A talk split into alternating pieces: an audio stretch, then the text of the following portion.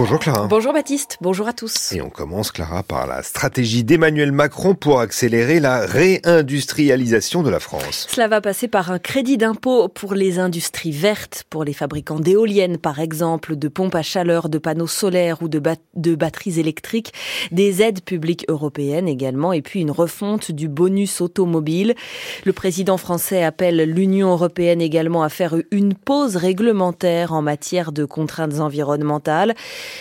Demande qui a fait bondir les écologistes hier dans la soirée.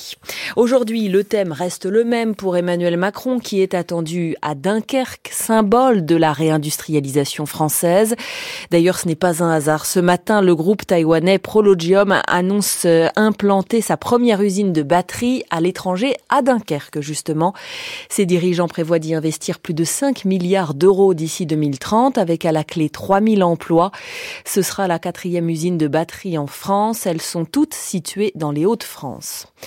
La démission du maire de Saint-Brévin-les-Pins en Loire-Atlantique a provoqué une vague d'indignation politique hier. Pour rappel, il a été menacé, sa maison incendiée en raison d'un projet de centre d'accueil de demandeurs d'asile dans sa commune.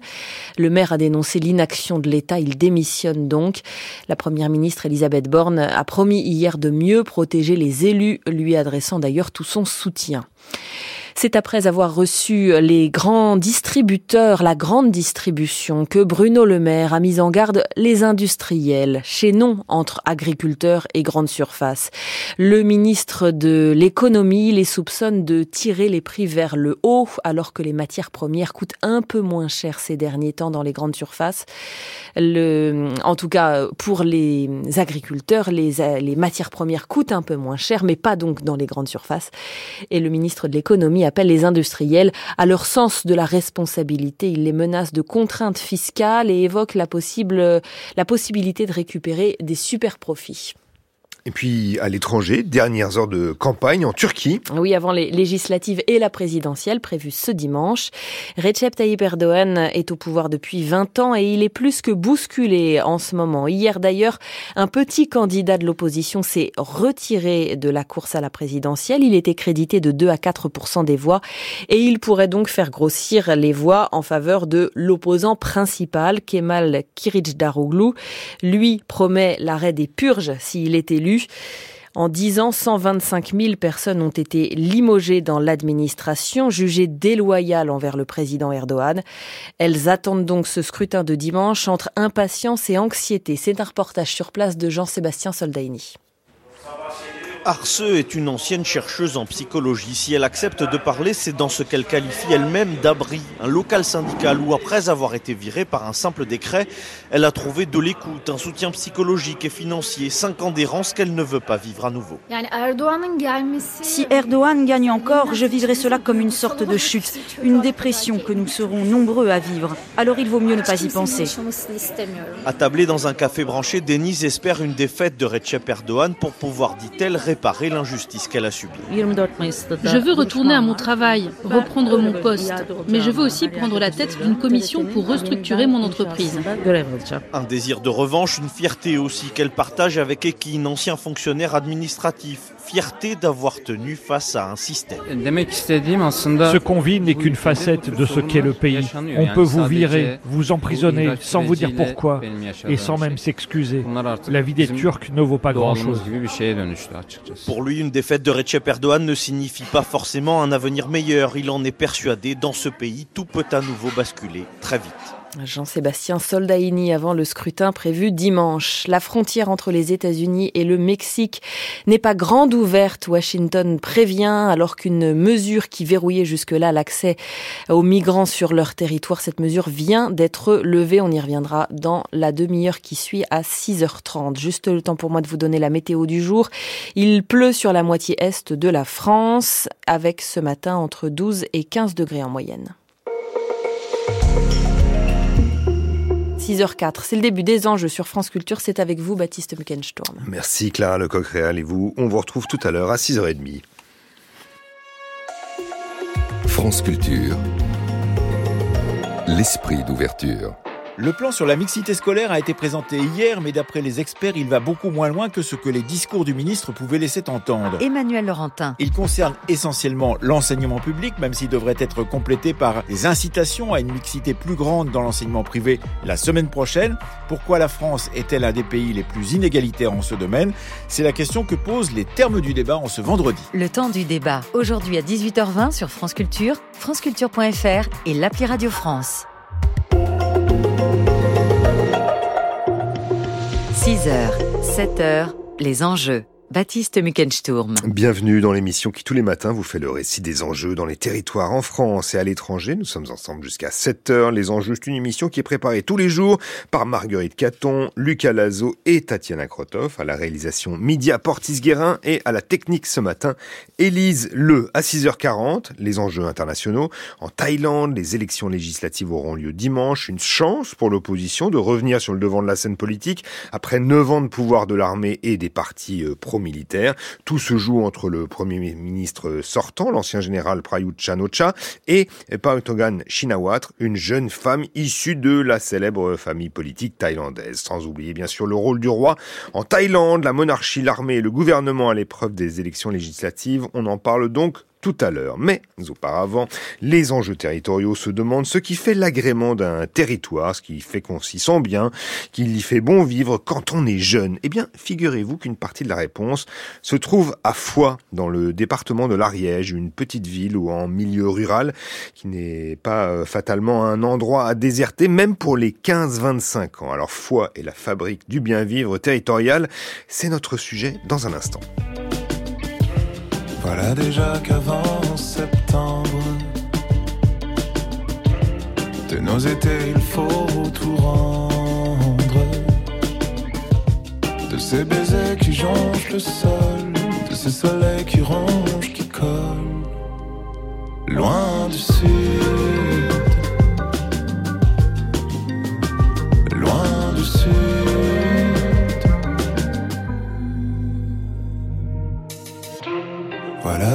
Déjà que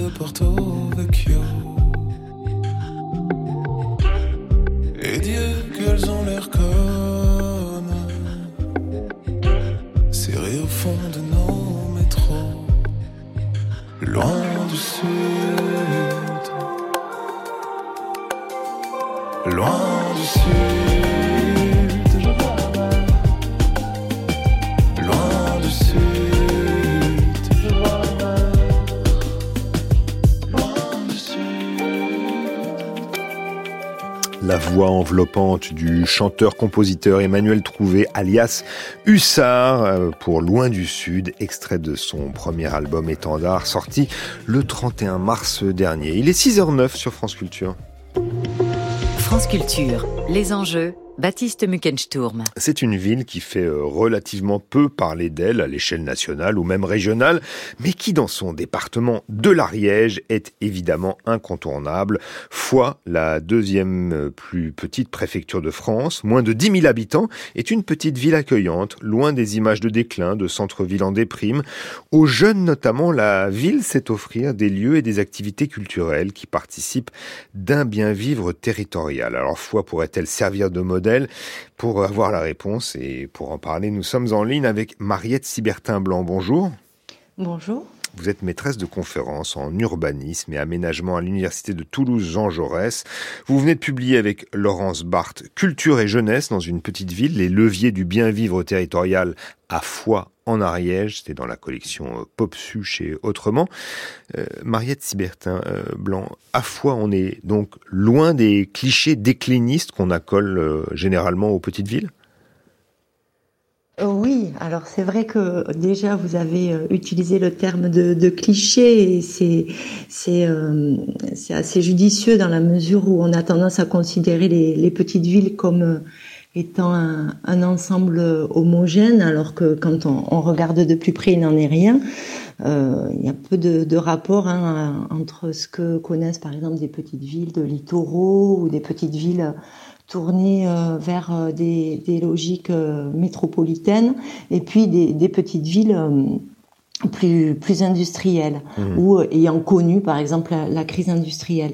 Alors à fond, on est, on est finalement dans, dans un contexte assez particulier puisqu'on n'est ni euh, dans une petite ville ayant connu une crise euh, industrielle, comme c'est le cas euh, à Lavelanet, à Saint-Giron par exemple en Ariège, et ni dans une petite ville tournée vers les logiques métropolitaines, en l'occurrence toulousaines, telles que les Pamiers. On est dans une ville typiquement administrative, une petite ville administrative. Vous l'avez, vous l'avez rappelé, c'est la préfecture de l'Ariège. Euh, alors ça ne signifie pas que la ville n'a pas connu des n'a pas des défis à relever, au contraire. oui, pardonnez-moi de vous interrompre, mais il n'y a pas de vieillissement particulier comme on a pu l'observer dans dans beaucoup d'espaces ruraux ou de petites villes où les jeunes sont sont vraiment présents à fois. Alors il y a un, vieillissement qu'on ne peut pas ne peut pas ignorer, mais c'est vrai qu'il y a cette euh, dynamique euh, autour des jeunes, bon qui est très euh, qui est très liée à, à un aspect singulier hein, de, cette petite ville, c'est qu'elle a un pôle universitaire. une antenne de l'université de, Toulouse Jean Jaurès et qui donc permet l'accueil régulier de jeunes.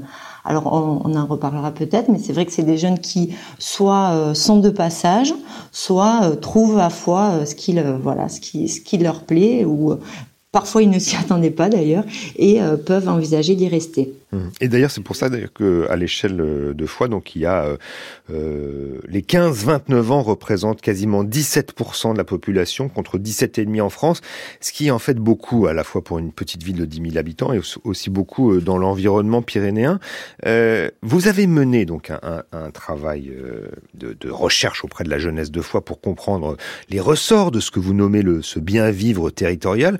Le point de départ, le, le premier constat, c'est que Foix, c'est une ville où les jeunes se sentent bien. Ils le disent eux-mêmes comme ça? Ils le, disent soit euh, directement, en effet, soit euh, voilà, c'est une construction aussi scientifique que nous avons euh, réalisée. Donc avec mes collègues, vous l'avez dit, Laurence Barthes, Laura Lescure et, Mathilde Noël, nous avons mené une étude en 2020-2021 qui était à la fois sous forme d'enquête quantitative et puis qualitative. On a rencontré les jeunes sur place et donc on a cherché à savoir finalement quelles étaient alors d'une part leurs pratiques et d'autre part leur rapport au territoire. Et c'est vrai qu'on s'est rendu compte que finalement euh, étaient réunies, euh, bon, ce que nous on a appelé euh, trois conditions euh, de, de, de, bien vivre territorial.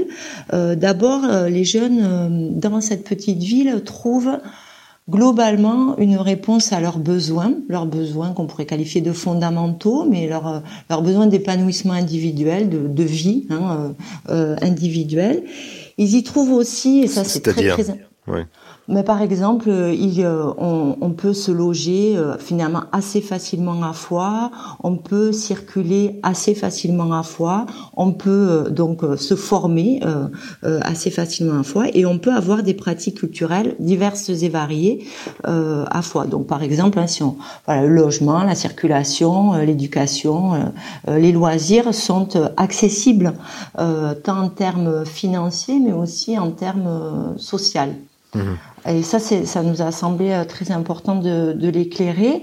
Et ça, euh, s'accompagne euh, de conditions assez favorables à ce que l'on peut appeler assez rapidement des, des, expériences de, de, vie collective où donc les, à la fois dans des lieux, dans des moments aussi, il y a beaucoup de, de festivals, de, de, moments, de fêtes, y compris d'ailleurs dans les villages, qui les fêtes de village représentent un moment très important pour pour une part des, des jeunes en Ariège.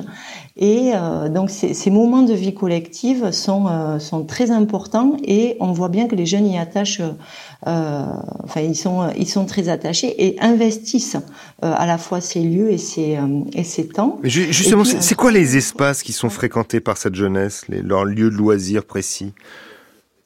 Alors justement, bah ça, ça, me permet de d'énoncer le, le, troisième point qui, qui est, euh, qui est le, le, finalement un accueil assez euh, un investissement, je dirais, de, de lieux assez facile pour ces jeunes, à la fois euh, dans les équipements euh, publics. Alors dans les équipements publics culturels, pas tant que ça, parce que ah. Alors, est-ce que vous êtes encore avec nous?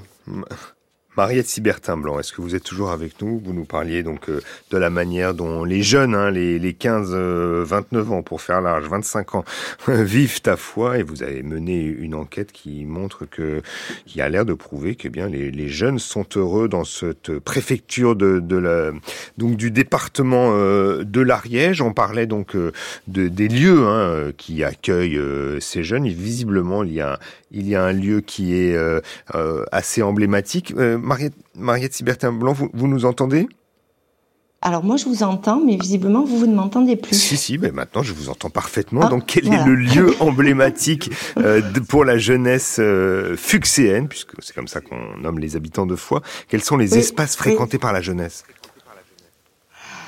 Euh, alors, les espaces fréquentés par la jeunesse sont de plusieurs euh, types, mais je, je, vais quand même insister sur euh, les espaces, on va dire, ouverts les espaces publics, mhm. qui euh, sont vraiment apparus comme très très importants, et notamment, on va dire que pour les plus jeunes, il y a un espace très très très prisé qui est le skatepark. On a vraiment une fonction sociale pour les jeunes de ce skatepark qui est au centre de la ville, qui est très très très très important. Et puis il y a euh, plusieurs euh, parcs de nature, en particulier le parc Bouchère, qui est revenu euh, très régulièrement dans nos enquêtes comme un lieu très, enfin ce qu'on a appelé nous un lieu d'attachement hein, pour pour les jeunes de foi. C'est un espace de nature très ouvert et qui permet une diversité de pratiques. Oui. Voilà. Oui, je t'avais plus. Excusez-moi.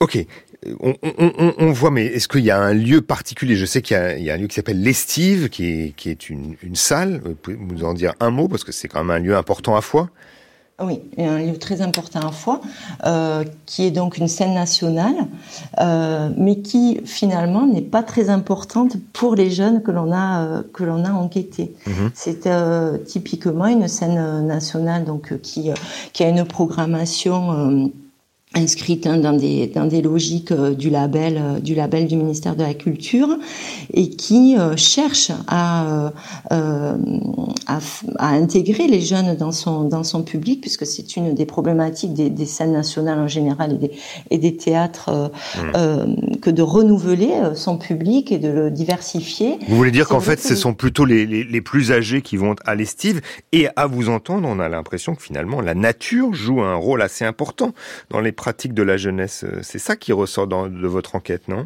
Oui, très clairement, très clairement, et ça fait partie, euh, je dirais, des, des, des éléments d'étonnement qu'on a eu euh, dans cette étude. On sait hein, que la, nature est de plus en plus importante, notamment dans un sentiment de bien-être des, individus. Il y a beaucoup d'études qui l'ont montré, en particulier liées au confinement. Mais là, ça s'est révélé pour nous très très fort avec euh, une recherche à la fois euh, et euh, une appréciation très qualitative du, de l'environnement visuel, parce que finalement la nature est partout à la fois et en particulier les montagnes, hein, on a des paysages mmh. de montagne très présents, et puis aussi comme espace de pratique et euh, c'est très facile de se retrouver dans des espaces de nature euh, à fois. Hum. Et c'est très apprécié. Ouais. Sur, sur, les pratiques culturelles, il y a aussi la, la musique euh, qui tient un, un, rôle particulier pour les jeunes à, à, à Foix. Euh, quels espaces pour la musique pour les jeunes à Foix et comment les politiques publiques peuvent et même accompagnent cet engouement?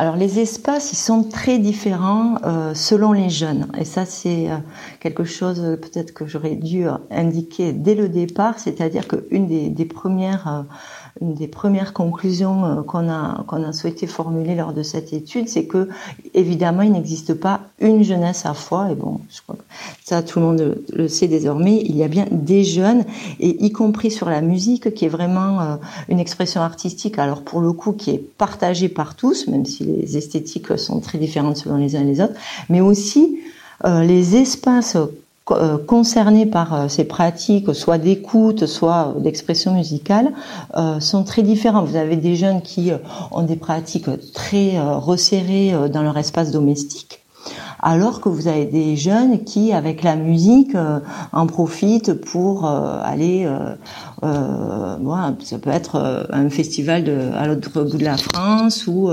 aller faire tous les petits concerts en Ariège en faisant du stop. Et donc ça, euh, c'est intéressant parce que ça permet euh, vraiment de voir que les jeunes ont des des territoires euh, vécus très différents, y compris avec leur pratique musicale, et que ils ont à la fois la capacité de développer ces pratiques individuellement ou en collectif de manière autonome, mais aussi les politiques publiques ont un rôle à jouer dans l'accompagnement soit de ces circulations, soit euh, grâce à une offre qui, euh, par exemple, passe euh, en Ariège par une scène de musique actuelle. Hmm. qui a des, propositions à différents endroits. Alors il y a quand même des limites, hein. le bien vivre n'empêche pas le manque, il y a quand même quelques revendications, des demandes de la part de la jeunesse que vous avez pu recueillir. Quelles, seraient-elles? Qu'est-ce que vous avez entendu? Quelles sont les requêtes? Alors il y a une demande qui est vraiment apparue très très clairement, c'est euh, euh, manque, enfin, manque de vie nocturne dans cette euh, petite ville, comme dans beaucoup de petites villes en, France. Et c'est vrai que on a une petite ville bon, qui, a, qui a fonctionné euh, sur un, mode, voilà, comme je l'ai dit, euh, administratif avec avec des, profils de population d'actifs assez classiques. Et l'arrivée de jeunes étudiants amène de nouvelles demandes et en particulier il y a, il y a un grand manque en termes de propositions euh, euh, de vie nocturne. Alors bon, il y a une, discothèque à Pamiers, il y a désormais une brasserie euh, qui propose aussi de nouvelles voilà, de nouvelles possibilités le soir. Mais, il y a peut-être aussi un sentiment d'entre-soi, parce que effectivement, dans une ville de 10 000 habitants, au bout d'un moment, on rencontre un peu d'une certaine manière toujours les mêmes personnes. Ça, ça doit peut-être d'une certaine manière, c'est un frein pour la jeunesse Alors pour certains, ça peut être une limite. Pour d'autres, euh, ça peut être très rassurant, au contraire. Euh, notamment, je pense à des jeunes qui parfois viennent de d'espaces de plus faible densité et qui voient là, euh, dans la petite ville, un moyen à la fois d'avoir des pratiques urbaines, mais tout en étant rassurés par le connu, par justement cette interconnaissance et, puis ces, ces, sociabilités assez faciles.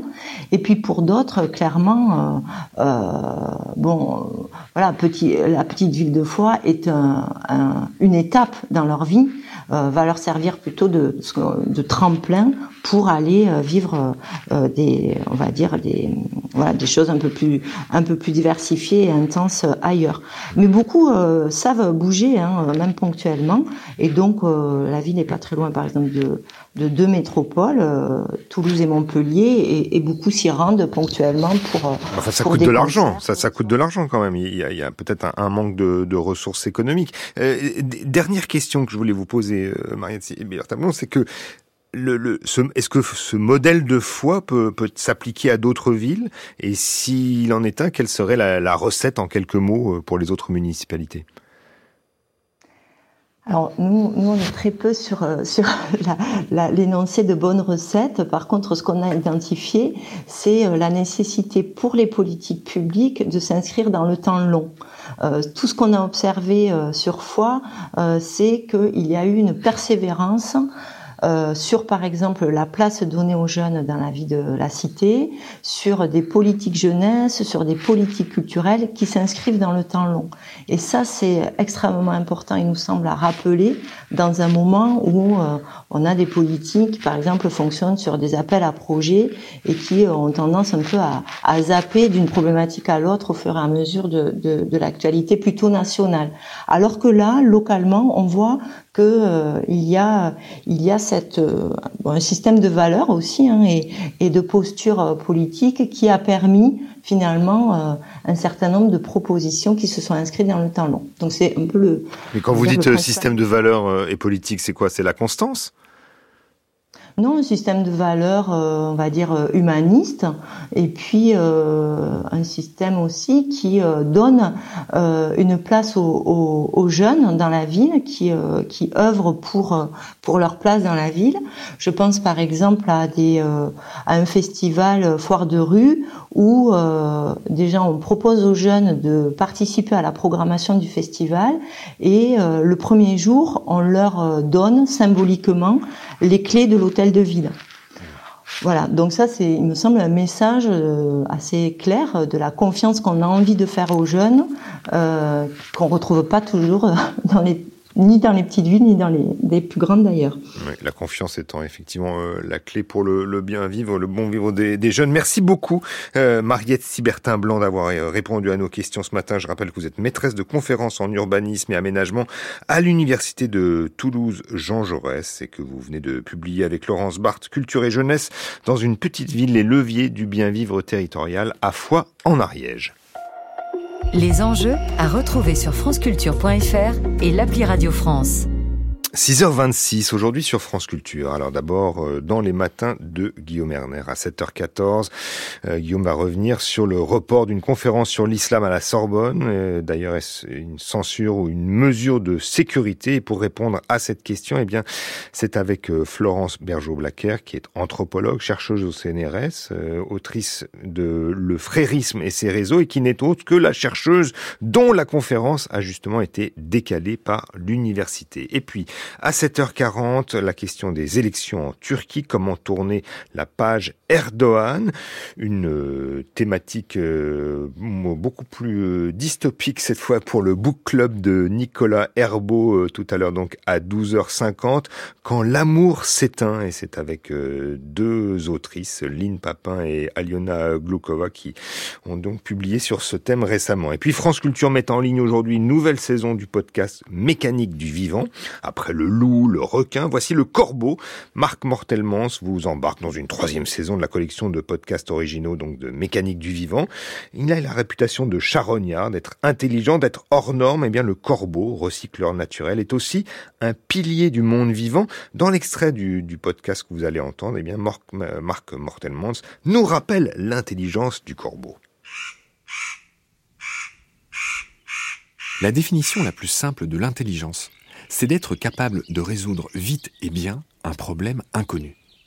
Le plus étonnant des 130 espèces de corvidés, pour moi, est le corbeau calédonien. Ce corbeau-là est en effet capable de fabriquer des outils, puis de les utiliser en plusieurs étapes successives.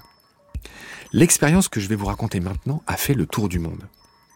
Le corbeau calédonien doit aller chercher une larve insérée dans une fente impossible à atteindre avec son bec seul le seul moyen d'extraire cette larve, c'est de la tirer hors du trou grâce à une longue baguette enfermée dans une boîte. Il a pour ça à sa disposition plusieurs outils qu'il doit combiner pour ouvrir cette boîte. Alors voilà ce qui se passe en résumé. Ce corbeau ultramarin est capable d'utiliser des petites baguettes, un premier outil, pour aller libérer des cailloux disposés derrière des barreaux. Ensuite, il va introduire ces cailloux, qui sont un deuxième outil, dans une sorte de distributeur qui est actionné par le poids de ses cailloux. Et grâce à ça, il va enfin pouvoir libérer la grande baguette. Et avec ce troisième outil, il va pouvoir aller chercher sa récompense, la petite larve qui était coincée dans la fente. Cette opération aura duré moins de 5 minutes. Et un enfant de 5 ans, voire plus, n'en serait pas capable. Effectivement, fascinante intelligence des corbeaux. C'était un extrait de la nouvelle saison de Mécanique du Vivant, consacré donc aux corbeaux, podcast en quatre épisodes de 15 minutes, produit par Marc Mortelmans, réalisé par Charlotte Roux, en partenariat avec le Zooparc de Beauval et l'association Beauval Nature. C'est à retrouver sur franceculture.fr et l'application Radio France. France Culture. L'esprit d'ouverture. Vous avez 5 minutes, 20 minutes ou du temps devant vous Fiction, documentaire, série, reportage, débat. Avec l'appli Radio France, profitez d'une large sélection de podcasts conçus pour vous et votre emploi du temps. L'appli Radio France, radio, podcast, musique, entrée libre. À télécharger gratuitement sur votre mobile. Il est 6h30, vous écoutez France Culture et voici le journal présenté par Clara Lecoq-Réal.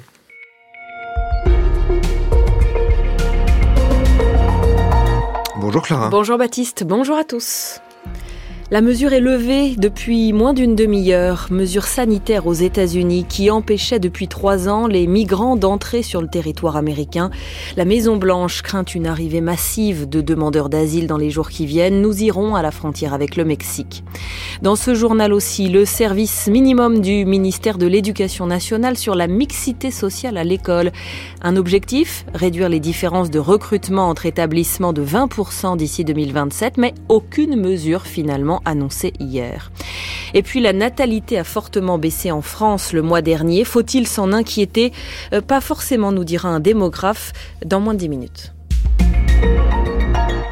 À la frontière entre les États-Unis et le Mexique, le titre 42 a pris fin.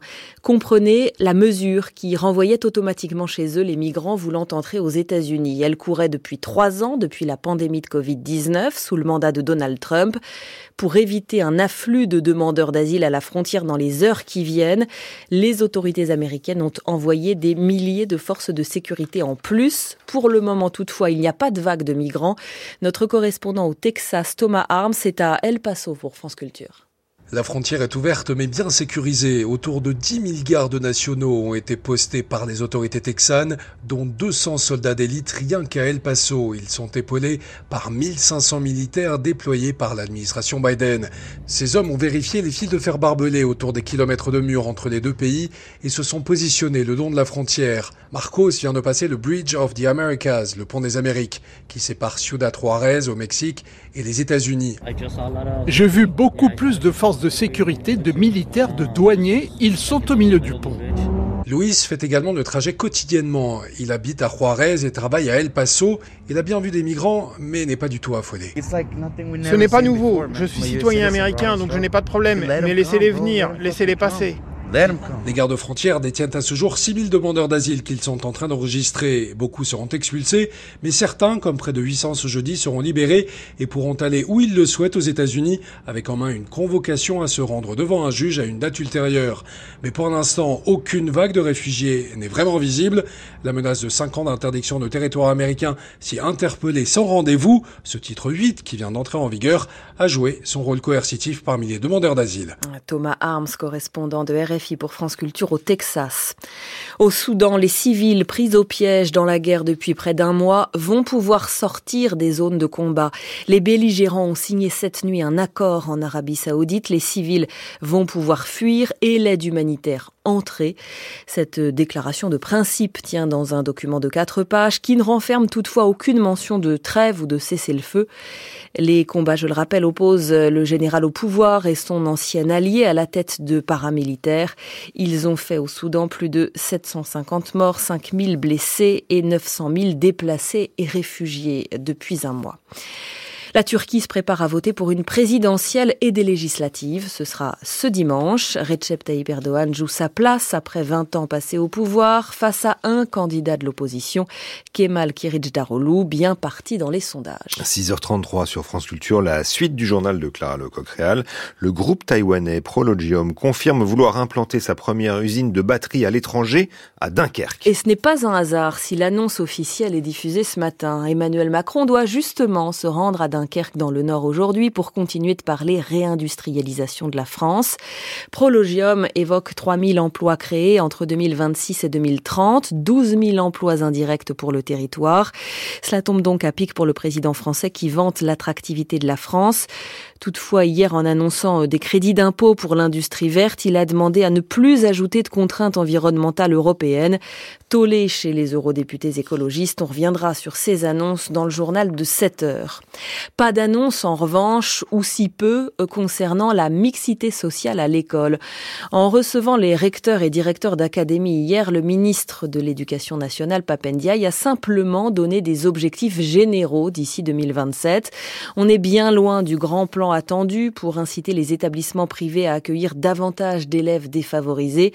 C'est décevant, mais pas étonnant selon Marie Durubella. Elle est sociologue et professeure émérite à Sciences Po Paris l'absence de mixité sociale profite aux élèves qui sont soit dans l'enseignement privé qui en moyenne accueille beaucoup plus d'élèves de milieux favorisés, soit dans des établissements de centre-ville bien dotés euh, qui accueillent les enseignants les plus gradés, qui disposent des moyens les plus favorables et ces personnes-là ont intérêt à une certaine euh, ségrégation sociale, ils en tirent profit.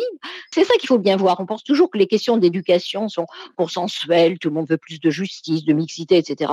Mais non, Hein, parce que l'éducation, elle est utilisée comme un bien par les familles qui veulent placer leur enfant, et donc ça va entraîner des oppositions sociales, bien entendu. Et donc euh, le gouvernement s'aligne sur ceux qui le soutiennent ou qui pense qu'il le soutiendrait dans cette affaire. On ne va pas se mettre à dos tout le monde après les conflits qui viennent, enfin, qui sont encore en cours au sujet des retraites. On ne va pas déclencher de nouvelles tensions entre tous les partis de droite qui défendent en particulier l'enseignement privé catholique et l'enseignement privé. Ah, c'était des propos de la sociologue Marie Durubella interrogée par Valentin Winato. La France enregistre son nombre de naissances le plus faible depuis 1994 hors confinement. 1816 naissances pour le mois de mars dernier, c'est 7% de moins que l'année dernière. Rien d'alarmant toutefois, Héloïse Roger. Les naissances fluctuent d'une année à l'autre, mais depuis le baby-boom, elles sont relativement stables, comme l'explique le démographe Gilles Pison. L'indicateur de fécondité, il a atteint un niveau bas en 1994 avec 1,66 enfants par femme, et puis des périodes où cet indicateur a eu tendance à augmenter dans les années suivantes, mais les femmes ont en France, avec une grande constance, autour de deux enfants en moyenne chacune. Pourtant, les chiffres ne cessent de baisser, mais il est encore trop tôt pour parler de crise de la natalité en France, même si pour Gilles Pison, certains facteurs actuels ne sont pas à sous-estimer. L'âge moyen à la maternité a beaucoup augmenté. Il était en moyenne d'un peu plus de 26 ans dans les années 70 et aujourd'hui, les femmes qui mettent au monde des enfants ont plus de 30 ans. Ça peut être euh, lié à la conjoncture. Vous savez, quand il y a une crise économique, un certain nombre de couples qui souhaitent avoir des enfants remettent leur projet à plus tard. Là, on est dans une période avec de l'anxiété vis-à-vis de l'avenir. Il y a la guerre en Ukraine, en Europe. Il y a aussi les inquiétudes vis-à-vis du réchauffement climatique. Alors là, c'est sur une période plus longue. Cela dit, rien ne nous dit que ça va entraîner un changement des comportements féconds et que les femmes et les hommes euh, aujourd'hui et demain auront moins d'enfants, que euh, ceux des générations précédentes. Et le démographe pointe aussi l'importance de la carrière professionnelle pour les jeunes générations. Le temps reste humide et frais ce vendredi. Des bandes brouillards de la Normandie jusqu'au pays de la Loire sont prévues, de la pluie de l'Aquitaine jusqu'à la Lorraine, des orages aussi cet après-midi, un temps fluctuant donc et des températures fraîches pour la saison. Ce matin, il fait 8 degrés à Aurillac, 10 à Nantes, 12 degrés à Paris et Dijon, 16 degrés à Marseille. 6h38, Baptiste, c'est à vous. Merci Clara, on vous retrouve à 8h et le prochain journal de la rédaction de France Culture, c'est à 7h. 6h, 7h, les enjeux. En Thaïlande, les élections législatives auront lieu dimanche. Une chance pour l'opposition de revenir sur le devant de la scène politique après neuf ans de pouvoir de l'armée et des partis pro-militaires. Tout se joue entre le premier ministre sortant, l'ancien général Prayut Chan-o-cha, et Patantan Shinawatra, une jeune femme issue de la célèbre famille politique thaïlandaise, sans oublier euh, aussi le rôle du roi. En Thaïlande, la monarchie, l'armée et le gouvernement à l'épreuve des élections législative, eh bien, c'est le thème des enjeux internationaux dans un instant.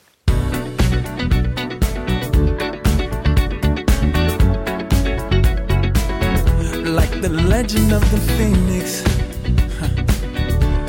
all ends with beginnings. What keeps the planet spinning?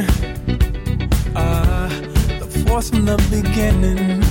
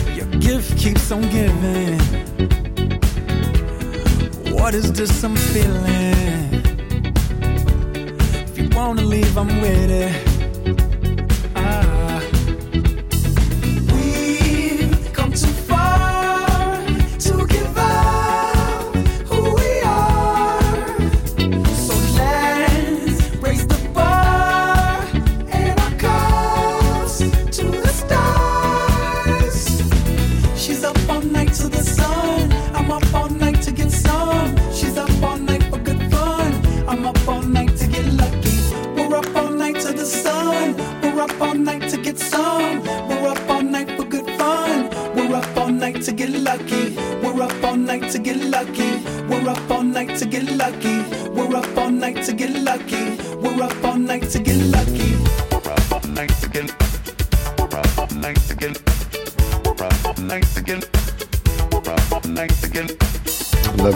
Pharrell Williams, la guitare de Nile Rodgers et Get Lucky, les Daft Punk en 2013. Et c'était il y a 10 ans et Daft Punk qui, pour célébrer les 10 ans de, de cet album Random Access Memories, vient de ressortir en version deluxe enrichie de 35 minutes. Voilà, il est 30, il est 6h41 sur France Culture.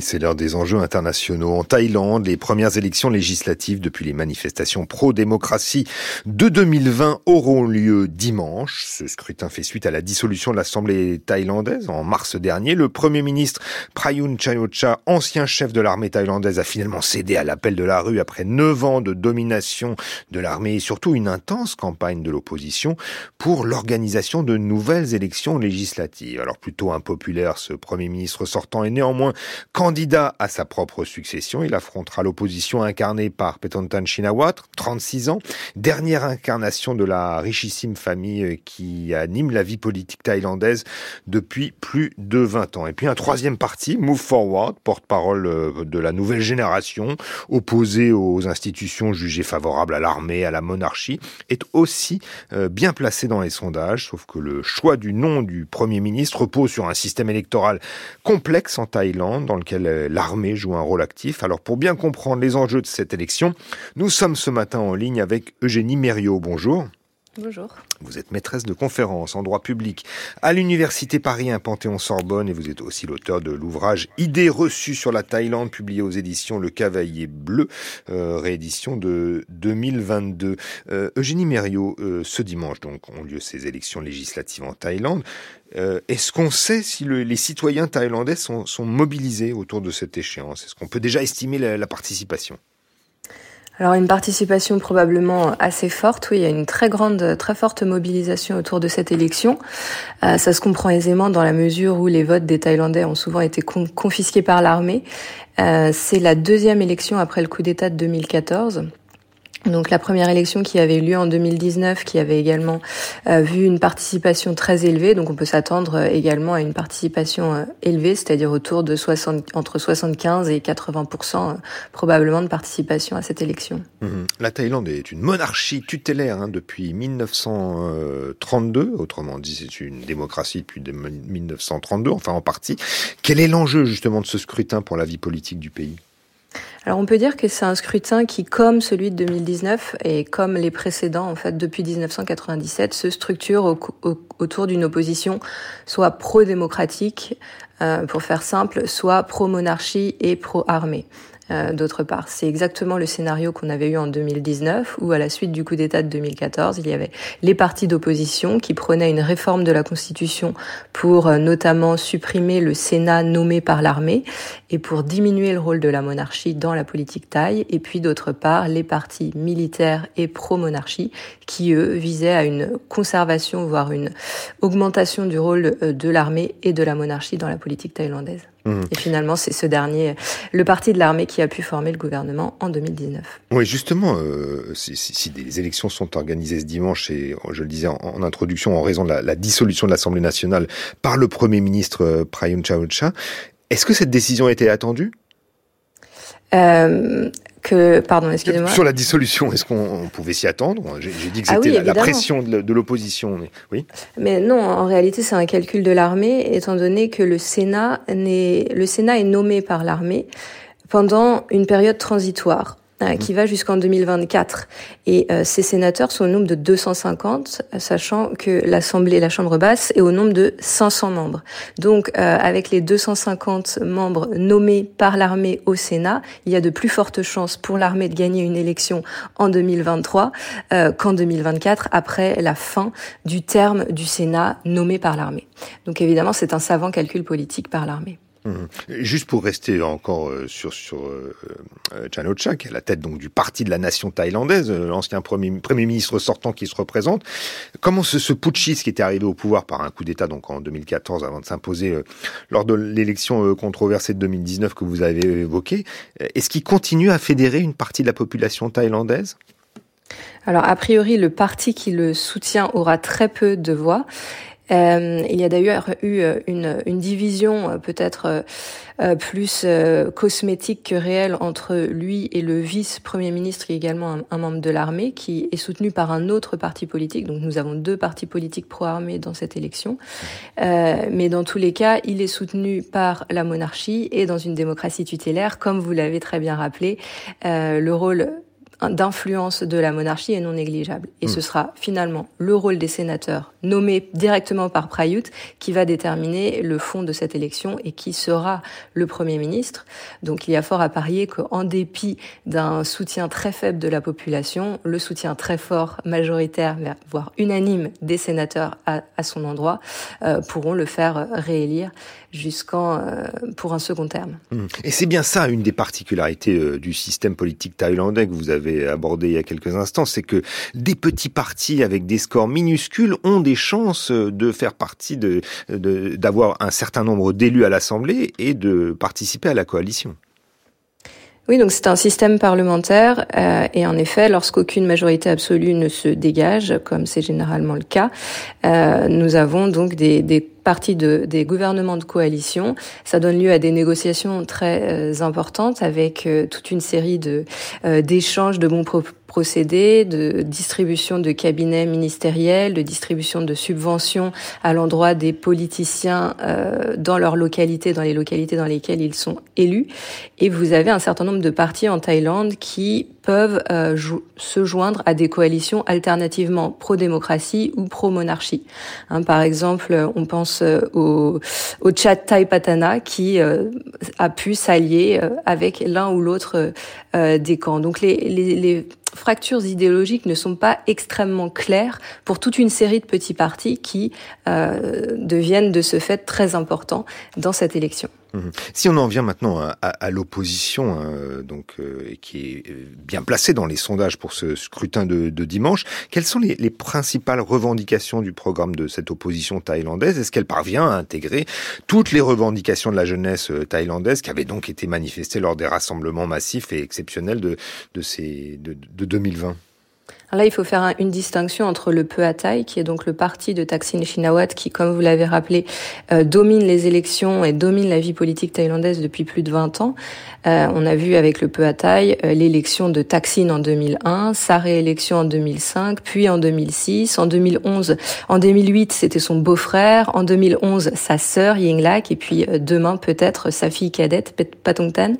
dans tous les cas, Pheu a des revendications beaucoup plus modérées que euh, le Move Forward Party, qui, je le rappelle, est le parti euh, qui a succédé au Future Forward, qui a été dissous par la, la Cour constitutionnelle en 2020. Et c'est d'ailleurs à la suite de cette dissolution que la jeunesse euh, s'est rendue dans la rue et que nous avons eu des manifestations massives en Thaïlande pendant le Covid. Donc pour le pour le Move Forward, il y a des revendications plus progressistes, notamment l'abolition de la conscription militaire. Donc ça c'est un point très important et la réforme des institutions, réforme en profondeur qui vise à mettre fin au rôle de la monarchie et au rôle de l'armée dans la vie politique thaï. Et puis il y a un enjeu capital qui est la loi de lèse-majesté en Thaïlande. C'est une loi qui punit de 3 à 15 ans d'emprisonnement toute critique à l'égard de la monarchie. Donc c'est une loi qui a permis de verrouiller le débat public en Thaïlande, euh, le Move Forward propose son abrogation pure et simple, alors que le Peu Thaï euh, émet des réserves et préfère euh, différer cette question euh, qui, hmm. euh, qui cristallise euh, l'opposition des, des pro-monarchistes et pro-armées. Hmm. Mais ce, ce parti euh, peu à taille, vraisemblablement, devra sans doute composer avec une, une coalition. Euh, ce sera donc peut-être avec ce, ce, ce mouvement, ce Move Forward Party, euh, aller de l'avant, hein, pour traduire en français. Euh, est-ce que, est-ce que, est-ce que ça se résumera à ces deux partis ou est-ce que le, les contours d'une de coalition peuvent être encore plus larges? Alors en 2019, euh, c'était le parti de l'armée qui était arrivé en tête, mais très fortement. Euh, très proche euh, du peu à taille. Et donc les négociations avaient eu lieu entre le peu à taille, le Move Forward et d'autres partis pour pouvoir potentiellement former une coalition ensemble. Euh, ça n'avait pas fonctionné en 2019. Alors est-ce que ça fonctionnera cette, cette fois-ci? Le parti peu à taille promet qu'il ne s'alliera pas avec l'armée, mais euh, en 2019, il y avait quand même eu des pourparlers assez intenses entre l'armée et euh, le peu à taille. Donc on peut imaginer une coalition dans laquelle nous aurions le peu à taille euh, avec l'armée ou avec le Move Forward. C'est ça un petit peu euh, l'enjeu de cette élection, euh, sachant que Thaksin Shinawat, qui a été euh, renversé par un coup d'État en 2006 et qui vit depuis en exil à Dubaï, euh, qui est également sous le coup d'un mandat d'arrêt pour évasion fiscale, veut absolument rentrer en Thaïlande. Et pour pouvoir rentrer en Thaïlande, il faudrait que son parti soit non seulement au gouvernement, mais allié avec l'armée. Parce qu'en 2011, lorsque sa sœur a été élue et que trois ans plus tard, elle a essayé de le faire revenir au pays, euh, c'est à ce moment-là, en 2014, qu'elle a été renversée par un coup d'État militaire. Alors cette campagne est émaillée de, de, de, phénomènes intéressants. Par exemple, le 5 mai, euh, à la veille de donc de ces élections, il y a une vidéo qui a été publiée sur Facebook par l'armée thaïlandaise. Supprimée euh, depuis, euh, cette vidéo montrait un, un, groupe de musiciens militaires qui interprétaient le Nakpan Din, qui est le poids de la patrie, un chant écrit par un colonel de l'armée en, en, 1975, qui évoquait les traîtres thaïlandais en connivence avec des puissances étrangères. Alors, qui est visé par la mise en ligne de, mais brève certes, mais beaucoup vue de cette vidéo? Et est-ce qu'il y a encore des, relations qui sont craintes par l'armée et, la monarchie euh, thaïlandaise?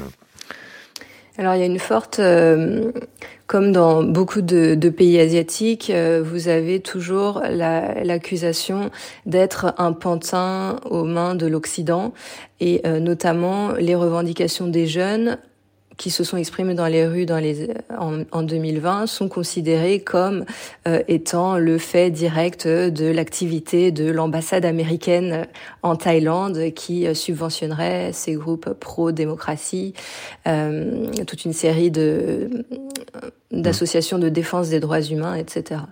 Donc euh, vous avez évidemment toujours cette, cette accusation qui est utilisée et mobilisée par l'armée pour discréditer l'opposition comme n'étant qu'une simple marionnette aux mains des puissances étrangères Mmh. Et, dans le cas d'une victoire de l'opposition, euh, euh, le risque d'une intervention militaire est, élevé dans ce royaume qui a connu quand même une douzaine de coups d'État depuis euh, donc la fin de la monarchie absolue en 1932. Est-ce que le coup d'État armé représente la, la, première solution de la monarchie thaïlandaise pour couper court aux, aux aspirations du gouvernement? Est-ce que c'est encore pensable aujourd'hui? Vous avez tout à fait raison. Les, coups d'État sont euh, très très fréquents en Thaïlande, environ un en moyenne tous les 6 à 7 ans. J'en ai personnellement vécu un certain nombre en Thaïlande. Euh, alors, il faut savoir que le coup d'État, c'est le dernier ressort pour l'armée. Il y a toute une série de moyens beaucoup plus sophistiqués maintenant qui passent par le droit pour neutraliser l'opposition sans avoir à utiliser euh, le coup d'État qui a des fortes conséquences pour l'économie thaïlandaise, notamment au regard des sanctions qui sont imposées par l'Union européenne et, les États-Unis notamment.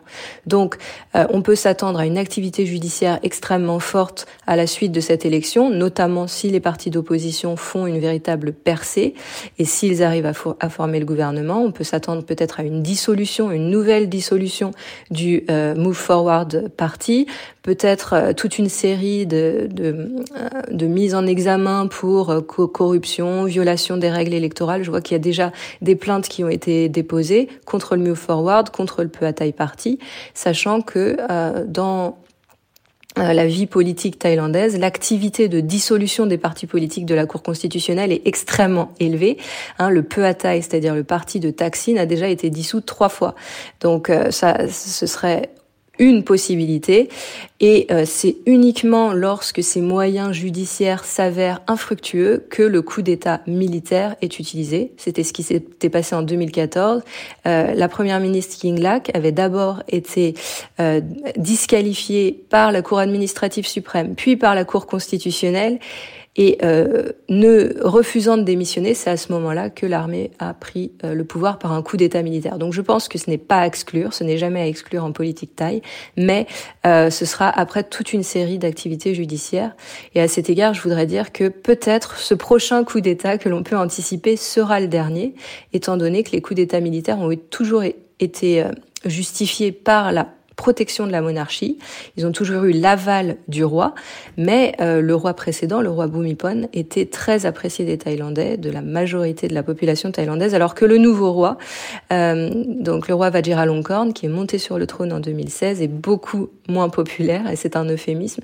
Et donc on peut s'attendre à ce que son, sa, son onction, l'onction qu'il donne au coup d'État n'aura pas la même portée que celle qu'avait son père, et donc on peut s'attendre à ce que les coups d'État dans le futur soient beaucoup plus contestés, voire euh, deviennent progressivement impossibles à réaliser pour l'armée. Mmh. Un roi euh, thaïlandais qui est aussi euh, critiqué parce qu'il passe une bonne partie de sa vie euh, en Allemagne, en Bavière. Merci beaucoup Eugénie Mériot de nous avoir éclairé sur ces élections législatives thaïlandaises qui se déroulent dimanche. Je rappelle que vous êtes maîtresse de conférences en droit public à l'Université Paris 1 Panthéon-Sorbonne. Vous êtes l'auteur de l'ouvrage Idées reçues sur la Thaïlande, publié aux éditions Le Cavalier Bleu, réédition de 2022, et aussi auteur de l'ouvrage La dictature, une antithèse de la démocratie. Point d'interrogation, 20 idées reçues sur les régime autoritaire qui est paru en 2019.